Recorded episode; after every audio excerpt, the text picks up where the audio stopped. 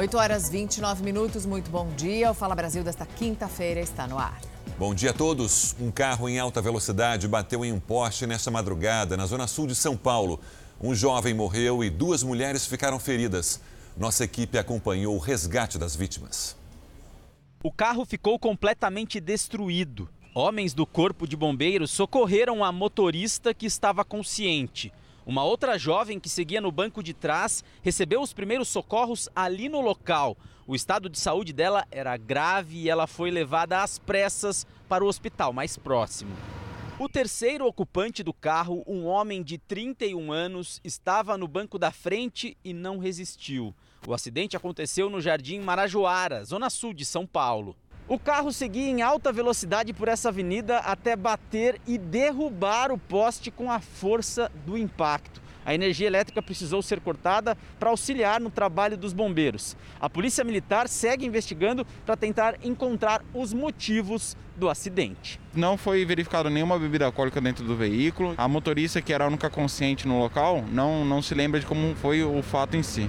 O acidente aconteceu exatamente no cruzamento das avenidas Washington Luiz e Avenida Interlagos, locais de grande fluxo de veículos e que ligam importantes pontos da Zona Sul, próximo ao aeroporto de Congonhas. A companhia de tráfego desviou o trânsito no local. O frio intenso já chegou à região sudeste do país. Hoje, a cidade de São Paulo teve o amanhecer mais frio do ano. Os termômetros marcaram em média 5 graus e meio. E em diferentes pontos da cidade, a solidariedade ajudava a amenizar o frio. Uma estação do metrô foi transformada em abrigo durante a madrugada para moradores de rua. O corre-corre na estação deu espaço ao acolhimento. Os colchões foram espalhados pelo terminal Dom Pedro II, no centro de São Paulo. Um abrigo para proteger da madrugada fria. Teremos aqui colchões, cobertores, mas teremos também alimentação para essas pessoas. Serão quatro noites, terminando no domingo de manhã. A prefeitura também montou cinco tendas em pontos estratégicos da capital para distribuição de alimentos, cobertores, agasalhos e kits de higiene. Vou alimentar um pouquinho melhor, que nem almocei. Durante a doação de kits, alguns moradores não quiseram esperar na fila e saquearam a tenda. Para quem ficou na rua, as doações ajudaram a aquecer. Eu fiquei com dificuldade de desemprego, né? E não consegui pagar aluguel, eu arrumei o cantinho, né? Hoje eu vou dormir quentinha, aquecida, graças a Deus. O dono desse restaurante pediu doações pelas redes sociais. A união deu certo. Hoje o cenário do restaurante está completamente diferente. Os funcionários estão recolhendo mesas e cadeiras. Aqui no salão, não há clientes, não há pratos e nem bebidas sendo servidas. A entrada do restaurante transformou-se em um grande centro de acolhida para pessoas em situação de rua. O acolhimento é mais importante. A preocupação com o próximo é o mais importante. Hoje, o garçom entrega cobertores. Essa semana aí vai ser bem necessário para esse povo. Eles vão precisar muito, né? Eu estava na rua, ele viu agora e ele, ele me chamou, me ajudou, deu uma, uma, uma alimentação bem quentinha. Nossa, um aconchego. Não tem nem palavra para poder agradecer. Flagrante do helicóptero da Record TV, acidente no Rodoanel, na região metropolitana de São Paulo. O comandante Juan Hamilton sobrevoa a região e tem os detalhes. Comandante, bom dia. Sérgio, um bom dia a você, a Mariana e a todos. Exatamente isso. A gente sobrevoa agora o Rodoanel, próximo ao quilômetro 12, no limite aqui dos municípios de Osasco e São Paulo. Você vê do lado esquerdo do vídeo o momento do resgate de vítimas desse grave acidente que aconteceu na faixa da esquerda, na pista e sentido Anhanguera, para quem vem da Castelo Branco. E você vê do lado direito do vídeo o reflexo de congestionamento. São quase 3 quilômetros agora por conta deste acidente que aconteceu aqui na, na zona oeste de São Paulo. Mariana. Obrigada, comandante. Atenção agora para uma notícia que acaba de chegar: perseguição, tiroteio e morte agora cedo no Rio de Janeiro. Késia Oliveira fala ao vivo da cidade fala sobre esse confronto entre policiais e criminosos. Késia, bom dia. Quais são as informações? Oi, Mariana, bom dia para você, um ótimo dia a todos. A perseguição policial aconteceu aqui no bairro de Pilares, na zona norte do Rio de Janeiro. Os três criminosos estavam naquele carro, logo ali atrás, que foi alvejado pelos policiais militares. Este carro havia sido roubado na última terça-feira à noite, num bairro bem próximo daqui, e era com esse veículo que os criminosos estavam fazendo outras abordagens aqui na região. Pouco antes das 7 horas da manhã, eles roubaram um outro veículo e foi nesse momento que uma viatura da PM, que estava fazendo um policiamento extensivo, percebeu a ação dos criminosos e aí aconteceu essa perseguição policial. Os bandidos atiraram na direção dos policiais, os policiais revidaram e foram tiros precisos, viu? Porque quando esse veículo chegou aqui na saída da Avenida Amarela, uma Avenida Expressa aqui da, do, do, Rio de Janeiro, eles foram alvejados. Três ficaram feridos, ou melhor, dois foram baleados e levados para um hospital aqui da região, um em estado grave e outro baleado no braço, e o terceiro baleado acabou morrendo numa tentativa de fuga. Mariana. Um motorista de aplicativo que ajudava criminosos da região conhecida como Cracolândia foi preso em São Paulo. Ele seria uma espécie de faz-tudo do tráfico e atuava no mesmo local onde foi presa a jovem Lohane Bauer, de 19 anos. O suspeito foi preso em casa, na zona norte da capital. Ele é motorista de aplicativo e usava este carro para prestar serviços para um criminoso da região da Cracolândia, conhecido como Fuzil. Quando ele queria transportar dinheiro ou drogas, sempre chamava o motorista. De acordo com a investigação, ele era um faz-tudo do traficante. Com a prisão, a Polícia Civil espera recolher mais pistas para localizar Fuzil, um dos principais traficantes da região. Uma das funções do criminoso era evitar conflitos na área. Além disso, ele era responsável por cerca de 100 barracas de venda de drogas e tinha a mesma função que a chamada Gatinha da Cracolândia, presa na semana passada. Lohane Coutier Bauer Romeiro, de 19 anos, foi flagrada no comando de uma das bancas, ao lado do namorado, André Luiz dos Santos Almeida, que também está preso. Nas redes sociais, ela tinha milhares de seguidores e ostentava um alto padrão de vida. Para a polícia, Lohane lucrava cerca de 6 mil reais por dia. Nesta semana, a família dela tirou Ana Paula Muniz da frente da defesa. Em uma carta para a mãe, Lohane elogiou o trabalho da advogada e pediu que o novo profissional fosse mais sentimental, como Ana. Desde terça-feira, um novo defensor cuida do caso dela. A partir do próximo domingo, os horários de comércio e serviços vão ser estendidos em todo o estado de São Paulo. Vamos então ao vivo com Bruno Piscinato. Bruno, bom dia. Flexibilização aguardada por todo mundo. Qual vai ser o novo horário? Bom dia, Sérgio. Olha, a partir de agora, então, bares, restaurantes, lojas, shoppings vão poder ficar aberto até meia-noite. Anteriormente, esse horário era até às 11 horas. Outra mudança importante na flexibilização é com relação à capacidade. Agora 80% das lojas, 80% da capacidade dentro das lojas. Anteriormente a gente estava com 60% dessa capacidade. Estamos chegando bem perto dos 100%, mas é importante lembrar, ainda é obrigatório a utilização das máscaras. Outra mudança importante é para o paulistano, quem vive na maior cidade do país, com relação ao rodízio de veículos. A partir de segunda-feira volta o rodízio normal então, os horários das 7 da manhã até as 10 da manhã e no período da tarde, das 5 da tarde até as 8 horas da noite na cidade de São Paulo, rodízio.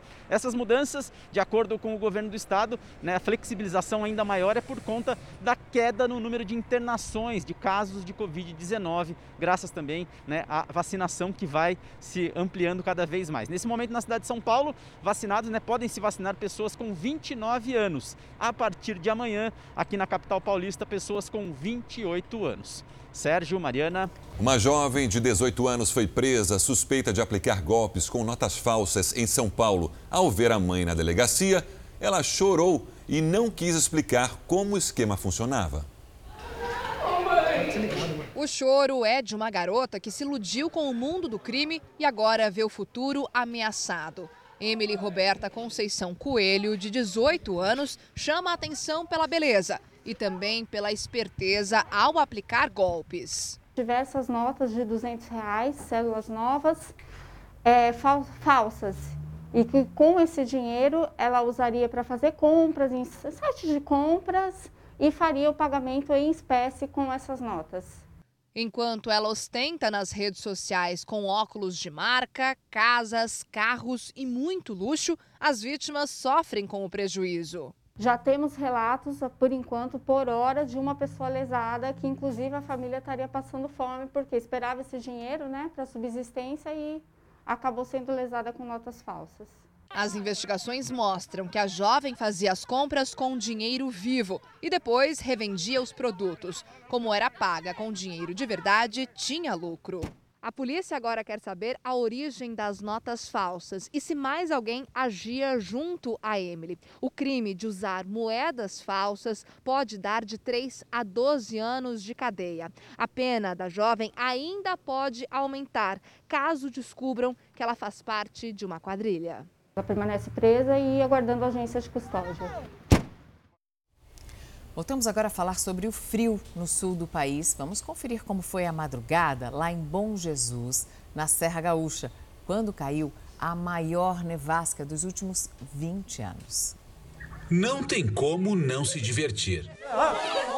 Foi muita neve. O frio era de 4 graus abaixo de zero na madrugada, mas com o vento, a sensação chegou a menos 10. E quem ficou acordado até tarde não se arrependeu. Início da madrugada e olha como é que tá. Muita neve aqui no centro de Bom Jesus. E o vento também está fazendo com que a neve levante, proporcionando esse espetáculo da natureza. Olha a galera aqui, ó. A turma aproveitando para fazer boneco de neve, gente. Boneco de neve. Olha que situação. E aqui, ó, os carros cobertos também pela neve muita gente na rua, aproveitando, claro, para brincar, se divertir, porque afinal de contas estamos num Brasil tropical e esse clima, esse cenário aqui é completamente inusitado. O tradicional boneco de neve foi feito no capricho. Ah, fazia tempo que não fazia uma neve desse jeito? 2013 a última. A última neve forte assim? Tá nesse ponto foi em 2013. Show, obra de arte aí, com direito a cachecol e tudo, hein? Os turistas se divertiram. Valeu a pena ficar acordado nessas horas, hein? Mas com certeza. Valeu a pena mesmo, hein? Tô curtindo a neve. Praças, ruas e também o interior da cidade ficaram cobertos. É, mas com esse frio, muitos agricultores fazem de tudo para não perder a produção. É o que acontece com quem planta hortaliças, por exemplo. É, o que é ruim para alface pode ser bom para outras coisas, né? As frutas, por exemplo, as baixas temperaturas podem ser boas, por exemplo, para o pêssego e para a maçã.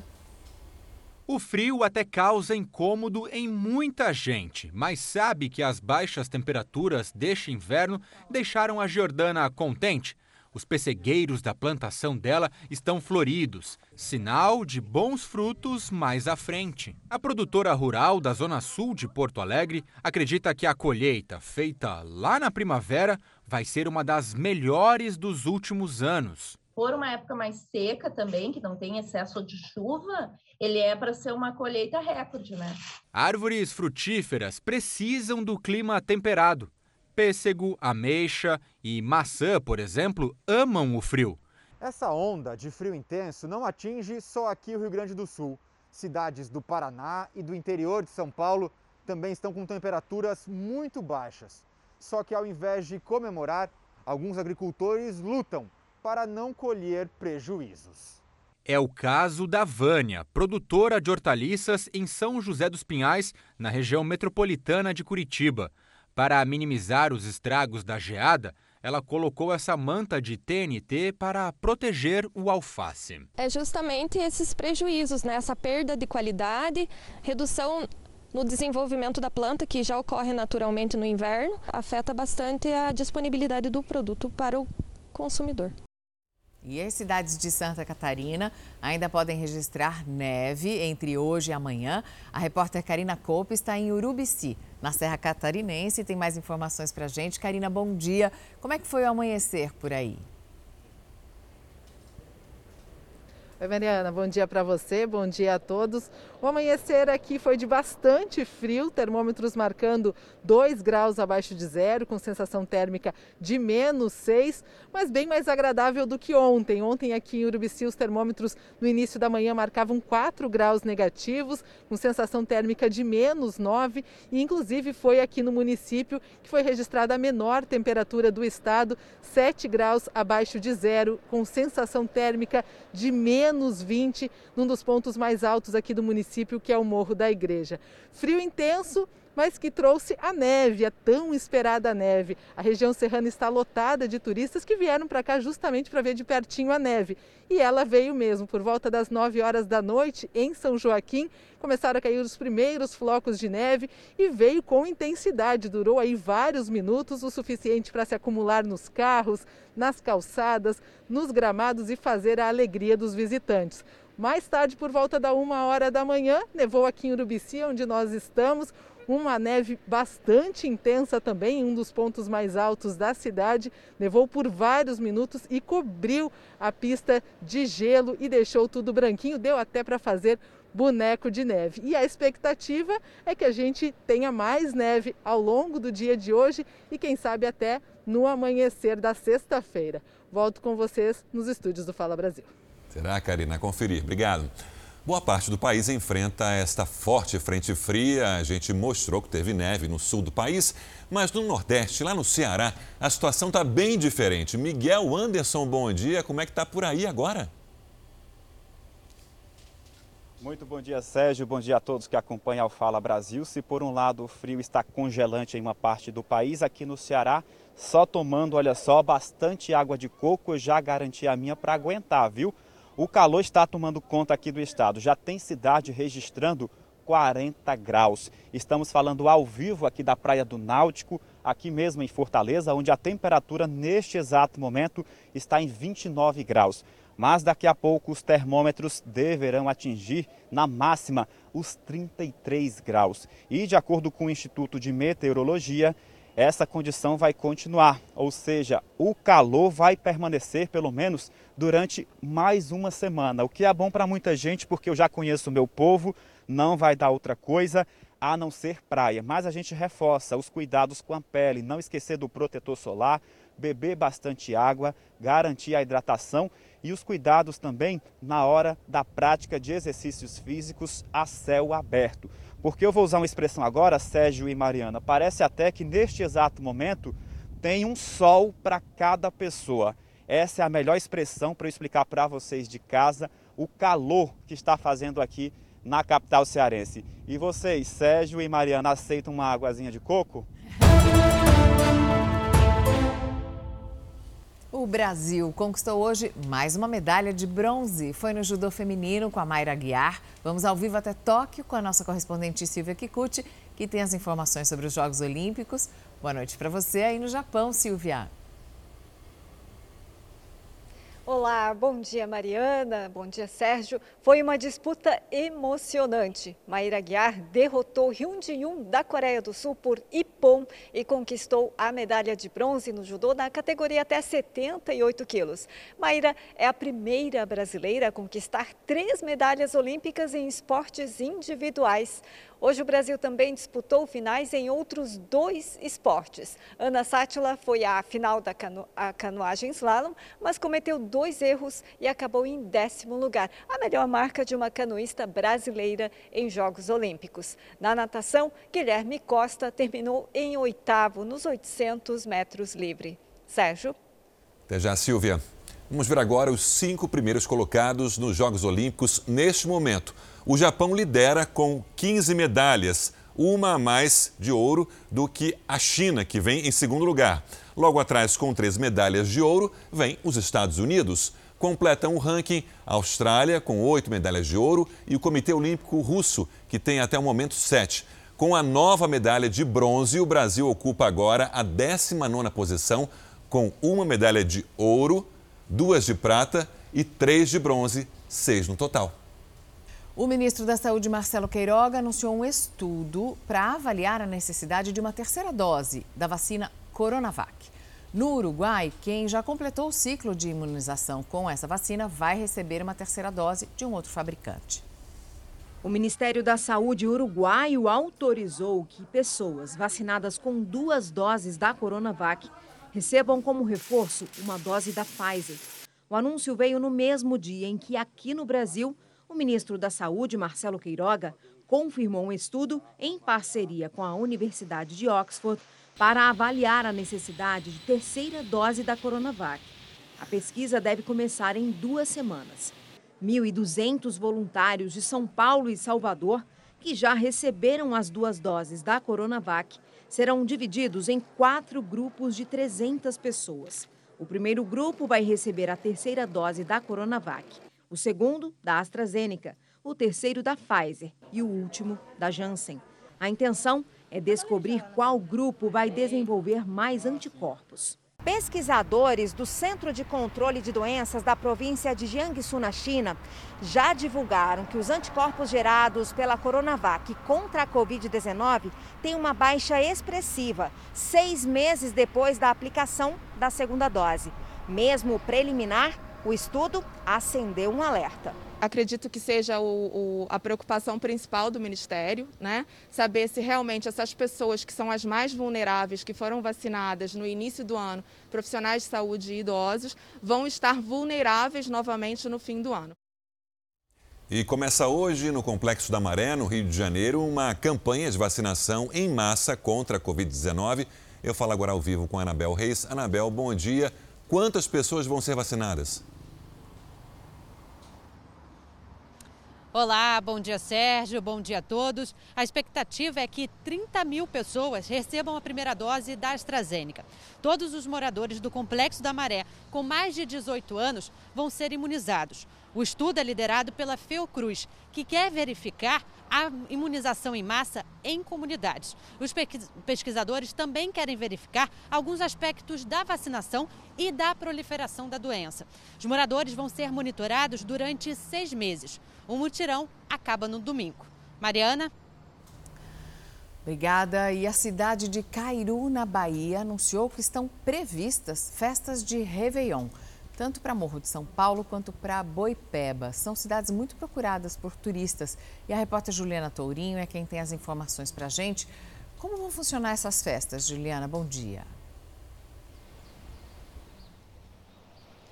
Bom dia, Mariana. Bom dia, Sérgio. Segundo o anúncio da Prefeitura de Cairu, apenas duas empresas estão autorizadas a realizar esses eventos, um em Morro de São Paulo e o outro em Boipeba. Ainda, segundo a Prefeitura, apenas essas duas empresas podem realizar o evento, quaisquer que sejam as, as festas que aconteçam na cidade, que não sejam essas anunciadas, serão consideradas clandestinas. Inclusive, a medida gerou polêmica, porque os moradores pediram que uma consulta pública seja feita. Os moradores que residem nos pontos turísticos do arquipélago de Cairu. Inclusive, também segundo o anúncio, esse evento pode ser cancelado caso os números da pandemia piorem. Sérgio. Vacinas contra o coronavírus estão sendo trocadas por ouro. Isso acontece em plena comunidade indígena Yanomami, em Roraima. Vamos falar com a repórter Daniele Monteiro. Bom dia para você, Daniele. E como surgiu essa denúncia? De onde vêm as vacinas? Olá, muito bom dia a todos. Pois é, essa denúncia foi feita por lideranças indígenas e Anomami. Segundo conselheiros de saúde das aldeias, funcionários da Secretaria Especial de Saúde ligados ao Ministério da Saúde teriam vendido 106 doses da vacina Coronavac para garimpeiros que atuam de forma ilegal em Roraima. Segundo o documento apresentado, a Polícia Federal e o Ministério Público Federal, cada dose do imunizante teria sido trocado por cerca de 15 gramas de ouro. Os conselheiros pedem o desligamento imediato das equipes envolvidas com a venda. Só para vocês terem uma noção, um grama de ouro está valendo hoje quase 300 reais. O Ministério da Saúde disse que está apurando a denúncia, mas que até o momento não foram apresentadas provas dessas acusações. Eu volto com você, Mariana. Obrigada. E o governo deve anunciar na próxima semana o novo valor do Bolsa Família. Vamos a Brasília com Guilherme Portanova. Guilherme, muito bom dia para você. De quanto deve ser o aumento no Bolsa Família? Muito bom dia, Mariana. Muito bom dia a todos. Os estudos indicam que as famílias que atualmente recebem 182 reais passem a contar com 250 reais, numa elevação aproximada de 38%. Mas há grupos que podem receber mais do que isso, porque no cálculo do benefício são considerados critérios como número de filhos e também renda. Uma outra faixa de 300 reais também está é, sendo analisada, o que representaria uma elevação de 65%. De acordo com os Ministérios da Economia e da Cidadania, esses novos valores devem ser pagos a partir de novembro, quando acaba o auxílio emergencial. Sérgio.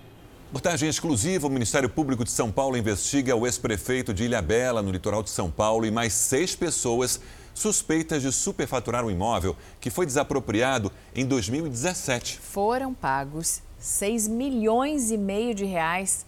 Só que o imóvel tinha sido avaliado por muito menos desse valor, menos da metade. Ilha...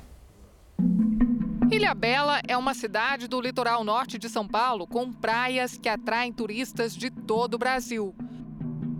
Mas aqui, um dinheiro que poderia ser usado para melhorar a vida dos moradores foi desviado para terceiros, segundo uma denúncia do Ministério Público. Nesta casa funcionava o Centro Médico de Ilhabela, que pertencia a dois médicos da cidade. Em 2017, o imóvel foi desapropriado para a construção de um centro de referência à mulher. O problema é que, conforme o inquérito, o processo foi fraudado. Sete pessoas estão na mira do Ministério Público. O ex-prefeito da cidade, Márcio Batista Tenório, os médicos Oswaldo Gomes Filho e Rita Janete de Oliveira Gomes, um engenheiro e três corretores. O então prefeito e os médicos decidiram que o município pagaria 6 milhões e 500 mil reais pelo imóvel. Diante da suspeita de um sobrepreço no processo administrativo para a compra da casa, o Ministério Público pediu uma nova avaliação do local, que foi feita pelo Centro de Apoio Operacional à Execução. A conclusão do órgão foi justamente o que os promotores já imaginavam. O preço pago pelo imóvel foi mais que o dobro do real valor de mercado. Segundo o documento, a casa não valia mais de 2 milhões 850 mil reais. É um prejuízo de mais de 3 milhões de reais aos cofres públicos. Na época, a prefeitura tentou justificar que o valor abrangia todos os móveis e equipamentos da casa, mas não apresentou nenhum inventário com descrições sobre os supostos objetos. Esse advogado especialista em direito imobiliário explica que esse tipo de laudo tem claras evidências de superfaturamento. Laudos que têm a tendência de ser superfaturados, eles são laudos que não utilizam esses critérios técnicos. Então, eles uh, acabam utilizando, por exemplo, valores de metro quadrado é, diferentes, de diferentes regiões, com realidades socioeconômicas diferentes. Na denúncia, o Ministério Público ressalta que o município tem uma situação financeira confortável, mas os serviços públicos não funcionam. O crescimento urbano está descontrolado e não há transparência na gestão dos recursos. A justiça bloqueou bens no valor de 4 milhões de reais de cada um dos réus de forma preventiva. O núcleo de jornalismo investigativo tentou falar com todos os citados pelo inquérito. Eles não quiseram gravar a entrevista ou não responderam nosso contato. O ex-prefeito não foi encontrado pela reportagem. A atual prefeitura da cidade informou que vai requerer sua inclusão no polo ativo como coautora junto com o Ministério Público, já que há inegáveis evidências de superfaturamento. Você pode acabar sendo condenado ao pagamento de multa, a necessidade de ressarcir o dano causado e também a suspensão de direitos políticos, né, dentre outras questões.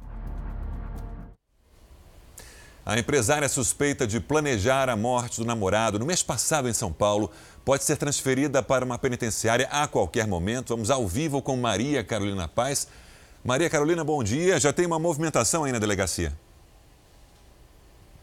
Bem grande. Bom dia para vocês, a todos que nos acompanham aqui no Fala Brasil. Existia essa expectativa de que Anne Cipriano Frigo saísse acompanhada de outras oito presas neste carro para a penitenciária que fica em Franco da Rocha, na Grande São Paulo. Mas me foi confirmado pelo delegado de plantão que, na verdade, carros do DHPP, o Departamento de Homicídio e Proteção à Pessoa, que está investigando, eh, irão chegar aqui ainda no dia de hoje para levar a milionária até uma penitenciária. Ela já passou por o, exames no IML, mas também fica essa expectativa se ela irá ou não realizar outros procedimentos no dia de hoje antes de ir para uma penitenciária. A advogada dela está desde as sete e meia lá dentro, na delegacia, acompanhando a cliente, conversando também com o delegado de plantão e segue aqui, né, esperando nessa expectativa do que vai acontecer com a milionária que é acusada aí de ser a mandante do crime que matou o ex-namorado dela por 200 mil reais.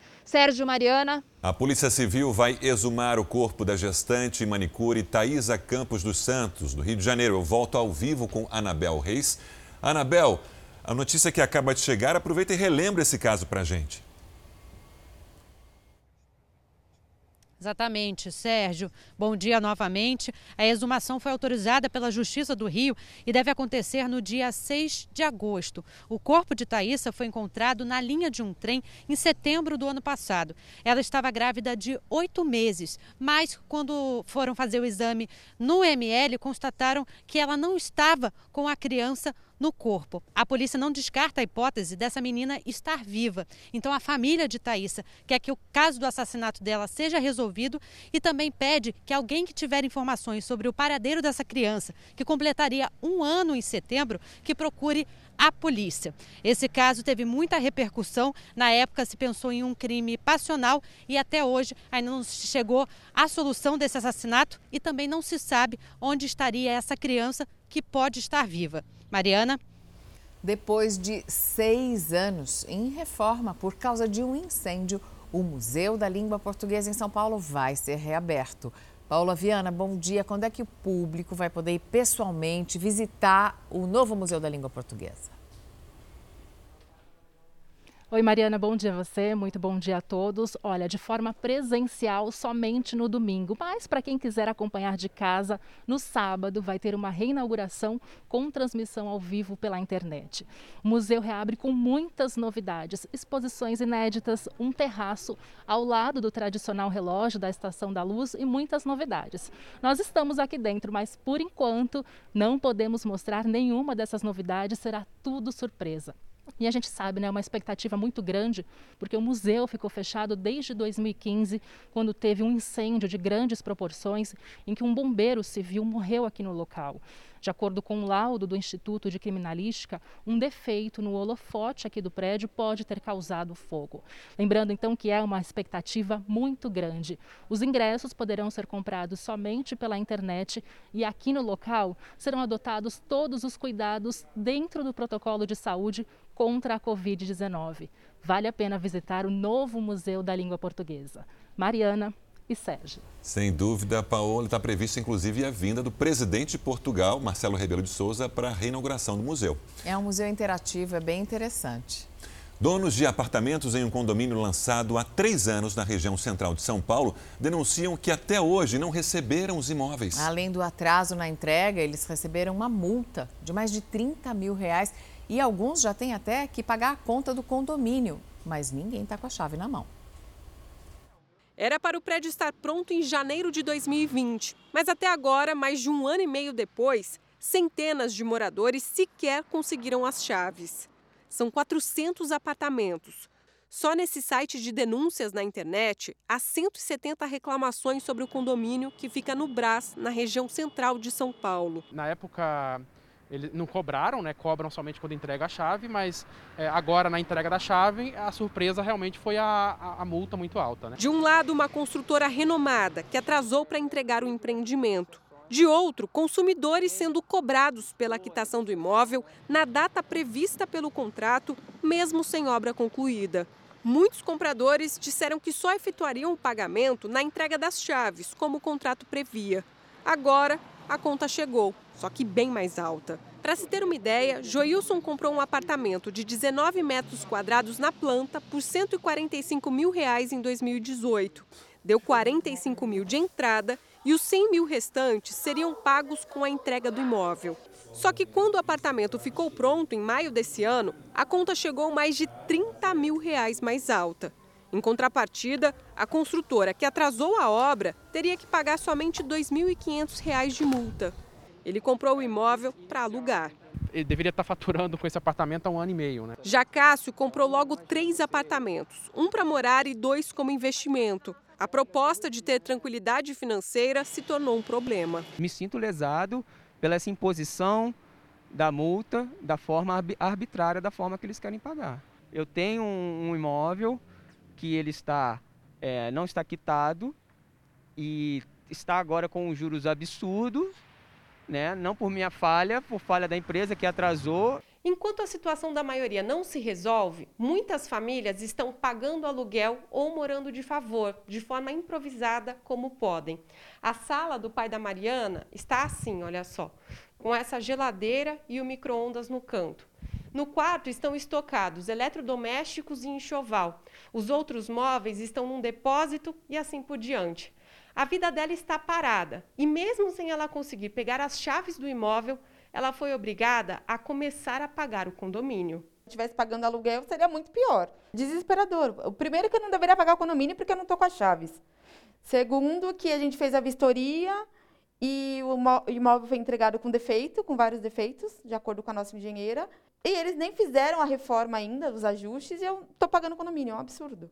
Nós conversamos com um especialista em direito imobiliário. Ele explica que os moradores não podem arcar com custos que não foram gerados por eles e que ainda podem pedir indenização pelos transtornos que tiveram durante o período de atraso das obras. Caso o contrato não seja cumprido, o consumidor tem aí sim o direito de buscar a sua reparação, seja de dano moral e também de dano material. A Gafisa disse em nota que cumpre rigorosamente todos os contratos, arcando com eventuais multas quando penalizada, e que atua de forma transparente e legal.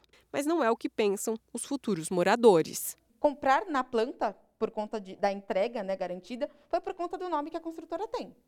E completamente assim eu estou perplexa. E se você tem uma denúncia ou uma sugestão de reportagem, mande para o nosso WhatsApp. O número é 11 99779 7777. Você também pode participar pelas nossas redes sociais usando a hashtag Fala Brasil. A gente já viu aqui durante o Fala Brasil que tem muita gente se divertindo, curtindo o frio intenso e a neve no sul do país. Agora, imagine ter que trabalhar no campo com essa temperatura perto de zero. O simples ato de lavar as mãos já vira um grande desafio. Ao nascer do sol, os primeiros sinais do frio. Com a temperatura em zero grau e a sensação térmica de menos 3, pequenos flocos de gelo se formaram na grama e hortaliças. Por aqui, a primeira atividade é a ordenha. O Adriano construiu esse galpão aqui todo fechado, justamente para suportar o frio. Agora, o mais difícil mesmo está por vir, que é justamente aguentar essa água gelada para fazer a higienização das vacas. Essa é a rotina do Adriano e a Luana, que ajuda na ordenha. É, a gente acostuma, né? E tem, tem que encarar, não tem o que fazer, né? A Helena é filha do casal. O frio não intimida a garota de 8 anos a levantar cedinho e ajudar os pais.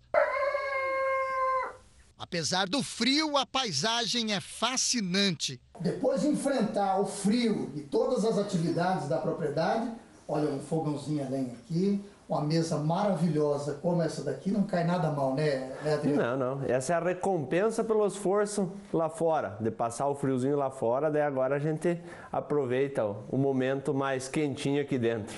Mas essa onda de frio tá pegando, né? Tá, ela judia da gente, né? Mas é, que nem eu falo, aqui dentro daí a gente escapa lá de fora sempre que pode, vem aqui, fica no fogãozinho a lenha, chimarrão, cafezinho quente. Se você tem o sonho de conhecer o espaço, prepare o bolso. Uma empresa está vendendo passagens para voos de uma hora. Mas a viagem custa uma fortuna. A correspondente Ana Paula Gomes conta tudo para gente. Que tal um destino com a garantia de distanciamento social. Uma viagem ao espaço pode ser o destino perfeito. E é o roteiro vendido por essa agência de viagens da Alemanha. Não tem limite de idade, mas é preciso estar com a saúde em dia. Não importa quantos anos você tem, a idade não é limite se você estiver com a saúde em dia. E é preciso dinheiro, muito dinheiro. A viagem de cerca de uma hora custa 250 mil euros, o equivalente a aproximadamente um milhão e meio de reais. Ah, e um pouco de coragem também vai ajudar. Esse alemão conta que tem medo. Não é para mim. Eu tenho medo do espaço. Prefiro ficar aqui na Terra. Essa outra diz que é perigoso. Não é seguro o suficiente para mim. Pode ter dado certo com Richard Branson e Jeff Bezos, mas é muito perigoso para mim. Mas para a maioria, segue como um sonho distante. Por causa dos custos, é só um sonho. Mas não para oito pessoas que já fizeram a reserva na agência e esperam a famosa contagem regressiva.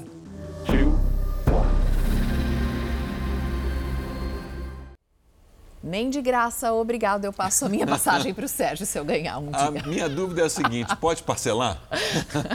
Essa é a dúvida, né? Só Ele isso, quer ir na um e janelinha, hein, gente? O Fala Brasil termina aqui. Um bom dia para você.